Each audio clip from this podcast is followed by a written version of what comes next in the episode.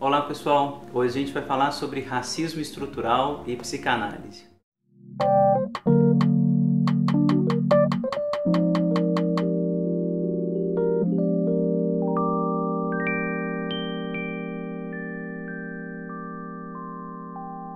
Li esse livro, quero recomendar demais a leitura dele, professor Silvio Almeida, se chama Racismo Estrutural, está editado pela Pollen, livro de 2019, maravilhoso, assim, eu acho um dos livros mais legais que eu li nesse ano. Não é obviamente um livro de psicanálise, mas como eu tenho insistido, né, eu tenho um projeto de pesquisa que está em andamento aqui no Departamento de Psicologia da UFMG, de Psicanálise e Racismo. Como eu tenho insistido, é muito importante para nós psicanalistas e vocês vão ver a partir do, desse livro aqui, para nós analistas brancos né, e brancas, que a gente estude esse tema, que a gente se dê conta da presença do racismo e, como o professor Silvio vai mostrar, do racismo estrutural, né, que está presente em todo momento, está né, tá presente na nossa própria Constituição enquanto sujeito. Como vocês já viram, né, já fiz alguns vídeos sobre esses dois livros aqui, queria só relembrar. Em uma pesquisa então de mestrado, doutorado, dediquei um congresso nacional que eu organizo com PDL a esses textos, né? Dei uma olhada, aliás, no canal do ComPDL, tem os vídeos desses textos que estão aqui organizados nos dois livros, né? Psicanálise e Racismo, interpretações a partir de quarto despejo e Direito e Literatura contra o Racismo, leituras do quarto despejo foram os textos que a gente organizou no ComPDL e que a gente publicou, né, eu organizei esses livros pela editora Relicário. Boa parte dos textos que estão aqui também estão disponíveis online nos anais do ComPDL. Vou deixar todos esses links na descrição desse vídeo, mas quem quiser comprar e adquirir os livros, né, deem uma olhada também no site da Relicário, vou deixar o, o link aqui, também pela Amazon vocês vão encontrar. O livro do professor Silvio é um livro curtinho, né, dessa coleção super legal, que é coordenada também pela professora Jamila Ribeiro, né, adoro a Jamila, assim, ela tem vídeos, livros sobre feminismo, racismo, né, sobre o lugar de fala, né, ela ficou muito conhecida por conta dessa discussão do lugar de fala, dessa coleçãozinha aqui que eu recomendo toda essa coleção, assim, é muito didática, todos que eu li, gostei demais, assim, muito bem escrito, super prático é, para quem está afim de estudar, refletir sobre o tema. Vou dar uma notícia breve sobre o livro, não me interessa dizer do livro em si aqui no canal, porque não é de psicanálise, mas acho que ajuda muito o psicanalista a se dar conta na clínica de como que o racismo está presente no dia a dia, não só quando a gente atende um paciente negro, uma paciente negra, mas quando a gente faz teoria, quando a gente está lendo os autores, quando a gente está praticando a instituição psicanalítica. E no Brasil, né, questões que a gente tem que se fazer. Quantos analistas negros analistas negras a gente conhece? Quantas pacientes negras a gente tem? Né? Como, sobre o que eles falam? Qual que é o tema? Como que o racismo aparece na clínica? Quais são os autores negros psicanalistas? Quantos professores negros, professoras negras a gente tem na universidade? Quantos doutores em psicanálise, doutoras em psicanálise são negras e são negros? são questões assim que a gente acha né, que não são importantes, que na verdade é, um certo discurso da meritocracia, como o professor Silvio vai mostrar, acaba apagando um pouco esse discurso, né, como se fosse um tipo de reclamação vazia, mas a gente vê na prática, pelos números, né, pela estatística, que não é uma reclamação vazia, né, trata-se de um racismo estrutural que impede que as pessoas negras ocupem esses lugares de poder. Obviamente, né, a psicanálise ela é um dispositivo de poder, né, um dispositivo de poder que está atrelado a determinados jogos sociais, a determinados jogos econômicos, determinados jogos políticos. Também há uma exclusão, me parece, é meu ponto de vista, uma exclusão sistemática das pessoas negras desse campo, que no Brasil, de maneira geral, se elitizou não sei se só no Brasil, a impressão que eu tenho, né, que a psicanálise ela tende a se elitizar ao longo do século XX, apesar de muitas tentativas, né, a gente tem que falar disso também no canal, da popularização das clínicas populares de psicanálise ou tentativas de articulação da psicanálise com políticas públicas, né, isso também é feito, mas de maneira geral prática clínica, produção teórica, né, doutorado, etc., me dá a sensação estatística, tem a fortíssima impressão, a psicanálise ela é branca, né, ela é dominada pelos, pelo pensamento europeu, pelos teóricos europeus. A gente ainda tem que mapear muito bem essa história para mostrar que o racismo estrutural está presente também nesse dispositivo, a psicanálise. O professor Silvio vai definir a raça na página 30. A raça opera então a partir né, de dois registros básicos, né, fundamentalmente políticos. Né, a raça é um elemento essencialmente político, o professor Silvio está falando isso aqui na página 31, sem qualquer sentido fora do âmbito socioantropológico portanto não é biológico, né? Porque a, raça ela vai operar a partir de dois registros, né? Diz ele aqui como característica biológica, em que a identidade racial será atribuída por algum traço físico, como a cor da pele, por exemplo, né? Então esse é um dispositivo político que vai tentar fazer acreditar que essa cor da pele é uma prova incontestável da existência de uma raça, mas também como outro registro onde a raça vai operar como característica étnico-cultural. Se não, não é possível estabelecer a cor da pele, ou também em conjunto a gente vai estabelecer alguma característica étnico-cultural para discriminar, para impedir o acesso de determinadas pessoas a um certo jogo de poder. Então essas características étnico-culturais em que a identidade está associada à origem geográfica, à religião, à língua ou outros costumes, a uma certa forma de existir. A configuração de processos discriminatórios a partir do registro étnico-cultural, Franz Fanon denomina racismo cultural. Então, obviamente, o racismo ele é um fenômeno absolutamente complexo, né? Eu tentei falar disso nos livros que eu me dediquei a isso, né? Tentar definir o racismo, mas a definição que o professor Silvio está trazendo aqui, né, vai ao encontro, né, das definições que eu tenho também estudado.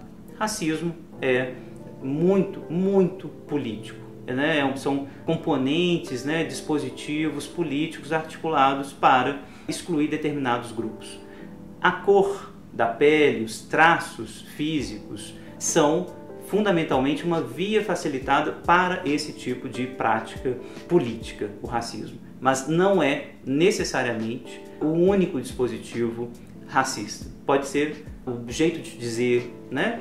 o jeito de se comportar, a religião. Então, o racismo não, não diz respeito apenas a discriminação e a violência, a exclusão social de direitos ou, enfim, a violência mais bruta contra determinados grupos por conta da cor da pele ou de formato físico. Isso é uma forma privilegiada do racismo, sem dúvida. Principalmente o racismo que a gente endereça aos índios e aos negros, né? E essa forma do racismo, né, atrelada à cor da pele ou formato dos corpos, né? Essa forma foi a, a, mais difundida, a mais violenta, que teve mais visibilidade. Mas a gente sabe, o racismo ele vai se estabelecer dentro de grupos homogêneos, né, em, em, se tratando de cor de pele, por exemplo, forma física, e vai se estabelecer, por exemplo, com relação a hábitos de cultura, a religião, ao modo de dizer, a, enfim, qualquer traço que vai ser, por assim dizer, elevado hiperbolicamente a um traço de personalidade, um traço de identidade que vai me distinguir desse grupo e a partir dessa distinção eu posso excluir, maltratar, escravizar e daí por diante, né? Eu posso fazer isso porque eu não reconheço esse outro como sendo da mesma espécie, raça, grupo, identidade que a minha. Então é essa a lógica do racismo aqui presente também nessas definições iniciais trazidas pelo professor Silvio Almeida. O professor Silvio aqui na página 63 vai nos lembrar que o racismo, né, enquanto processo político histórico, é também um processo de constituição subjetiva, constituição de subjetividades de indivíduos cuja consciência e afetos estão de algum modo conectados com as práticas sociais Em outras palavras, o racismo só consegue se perpetuar se for capaz de 1. Um, produzir um sistema de ideias que forneça uma explicação racional, entre aspas, para a desigualdade racial. 2. Constituir sujeitos cujos sentimentos não sejam profundamente abalados diante da discriminação e da violência racial e que considerem normal e natural que no mundo haja brancos e não brancos. Portanto, o racismo é esse processo político, processo histórico, ou seja, contingencial, que está agindo a partir desses dois grandes operadores. É normal, a desigualdade racial existe mesmo, é assim, porque tem um, uma justificativa biológica, porque negros e negras são mais uh, propensos ao trabalho físico, coisas absurdas desse tipo, porque os índios não conseguem produzir escrita, enfim, coisas desse tipo, justificativas que são racionais, bem entre aspas, porque são absolutamente estereotipadas e absolutamente inventadas, né? não tem nenhum fundamento estatístico, científico, né? é uma invenção mítica, mas que fica valendo como verdade também né, essa naturalização das diferenças entre brancos e não brancos. E aqui acho já fundamental para o ponto que me interessa para esse vídeo aqui, já encaminhar para a questão da branquitude. Né?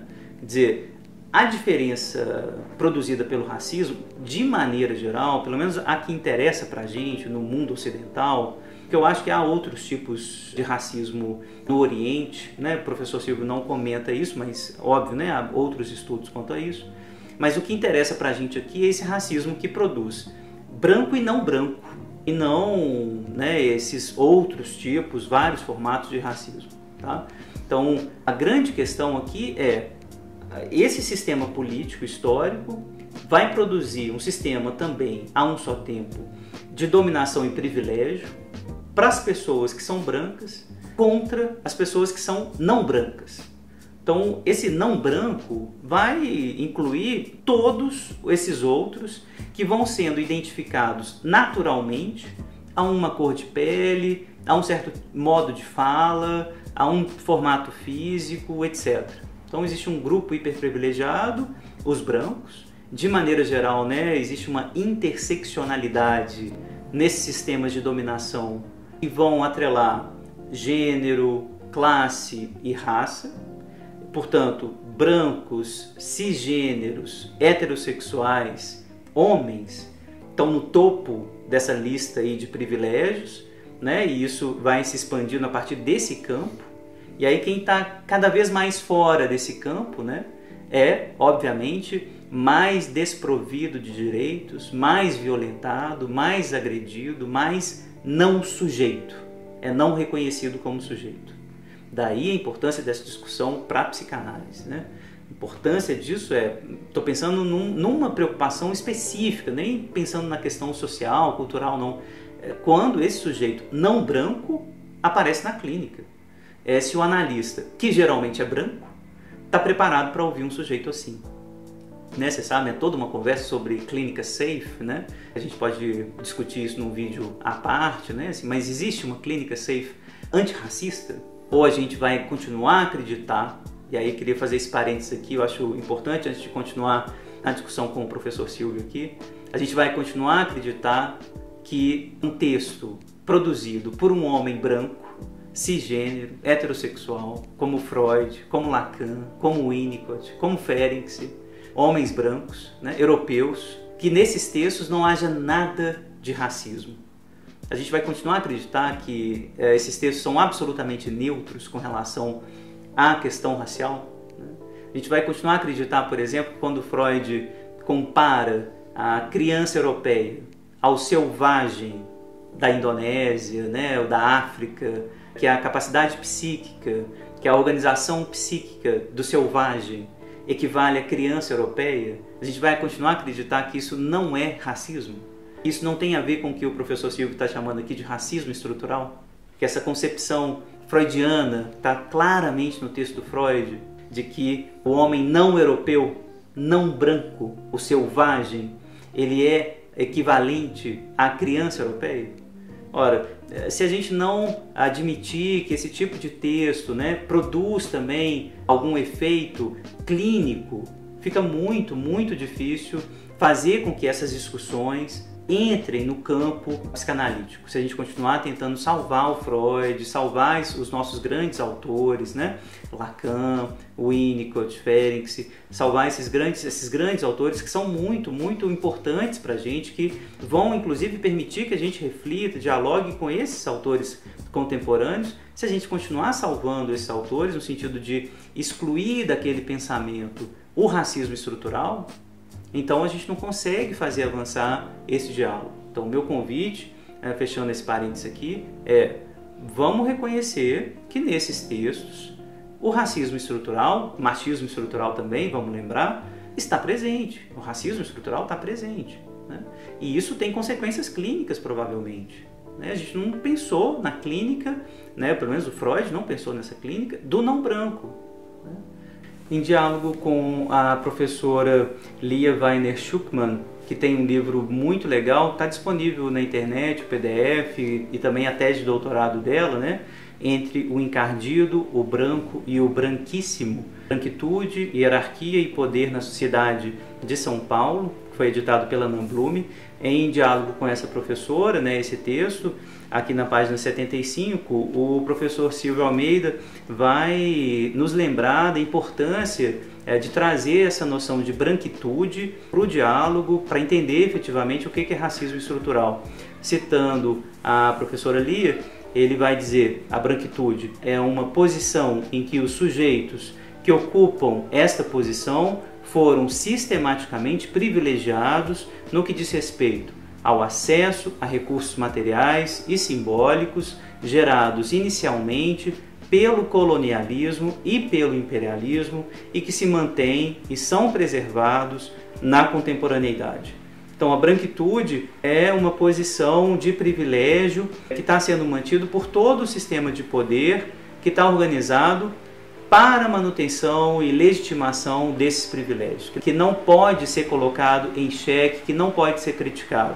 No que tange então às cotas, a gente tem efetivamente todos os privilégios para os brancos, e isso quando é, é colocado em xeque, quando isso é criticado, né, que isso não é tão meritocrático assim, que existem vários mecanismos que possibilitem aos brancos melhor acesso às escolas, mais condições para estudar, etc. E quando a gente quer impor algum tipo de restrição aos brancos, no sentido de que a gente tem que facilitar a entrada das pessoas negras nas universidades, aí a gente reconhece esse sistema de privilégios. O sistema de privilégio estava absolutamente subsumido, ele estava apagado, fantasiado de meritocracia.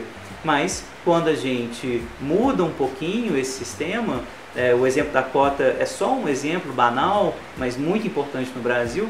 Quando a gente muda um pouquinho, a gente consegue perceber que as pessoas negras não estavam tendo acesso, é, não é por uma questão de meritocracia, mas por todo um sistema educacional, político, de transporte, né, um sistema público de saúde que não permitia que a maioria da população negra tivesse as mesmas condições de acesso a escola, a universidade. Branquitude é isso. Branquitude é um sistema de privilégios invisibilizado pelo sistema econômico e político. Essa discussão, ela continua aqui no, no livro do professor Silvio, recomendo que vocês leiam até o final, né? mais para a página 207, por exemplo, né? o último capítulo, ele vai discutir a questão do racismo no neoliberalismo, como que isso tende a se aprofundar e tende a ficar ainda mais perverso. Então recomendo muito a leitura do livro como um todo, mas queria terminar o meu comentário dizendo isso, assim, que essa discussão interessa para a gente a partir da psicanálise também, como eu insisti no meu texto, tá nesse livrinho aqui da raça como um código tradutivo, porque interessa pensar nos efeitos clínicos do racismo. Não só do analista branco, analista branca, que vai atender, né, eventualmente uma pessoa negra e tem que estar atenta aos efeitos do racismo, não interpretar isso como um tipo de vitimização, um tipo de fantasia masoquista. Né? Por exemplo, quando uma pessoa negra diz que está sendo perseguida no shopping no Brasil, ou está sendo perseguida no supermercado, isso não é muito provavelmente uma fantasia persecutória. Né? Isso é muito provável que isso tenha acontecido e ela seja perseguida no shopping por seguranças, que dependendo do jeito que ela se veste, ela vai ser maltratada no restaurante. Acho que isso não é uma posição melancólica, depressiva, etc. Então tem que tomar muito cuidado com esse tipo de interpretação. Eu acho que estudar o racismo tem como primeira consequência esse tipo de cuidado ético na clínica com as pessoas negras. Né? Eu acho que isso é fundamental. É também preciso então pensar nas consequências do racismo para o nosso campo. Fico pensando, por exemplo, na inclusão né, do debate teórico, da produção teórica feita por analistas negras. Estou né? pensando aqui em duas grandes analistas né, da nossa história, da história da psicanálise no Brasil, a Neuza Santos e a Virginia Bicudo, para citar apenas duas, né, que são importantes, que fizeram uma obra importante, inclusive refletindo sobre isso. Enfim, como, como que elas entram ah, no campo universitário? Né? É possível, então, analistas negras serem reconhecidas pelo campo, produzirem, né, se tornarem professoras universitárias? Como é que está se dando o racismo estrutural de tal maneira que isso seja impedido, que isso seja dificultado, né, invisibilizado? Mais questões, né? Assim, é possível pensar em práticas públicas mais populares portanto, voltadas mais ao público mais pobre, como prática psicanalítica. De maneira geral, a impressão que eu tenho é que a prática psicanalítica no Brasil, ela está prioritariamente nos consultórios particulares e que essa prática, evidentemente, ela exclui boa parte da população negra. Então, como fazer com que uma psicanálise ela chegue mais a essas populações, que a gente escute melhor o sofrimento psíquico dessas pessoas, que a gente faça pesquisa sobre a vida né, e o sofrimento, constituição subjetiva dessas pessoas, quais são as diferenças que a gente vai encontrar nessas diferenças perpassadas pela interseccionalidade né, de raça, de gênero e também de classe social. São questões que me vêm há bastante tempo, né, desde a fabricação uh, desse livro aqui, publicação do livro, do congresso. São temas que me interessam muito, queria convidá-los então a comentar, discutir, conversar comigo sobre esse tema. Queria agradecer a presença de todas, de todos até aqui. Me desculpar pela chuva de hoje aqui no, no vídeo, né? Começou uma chuva deliciosa aqui em Belo Horizonte. Estamos começando o verão aqui, mas enfim, vocês estão convidados a a conversar com a gente sobre esse tema e outros. Vamos em livre associação aqui nos comentários continuar essa conversa. Muito obrigado.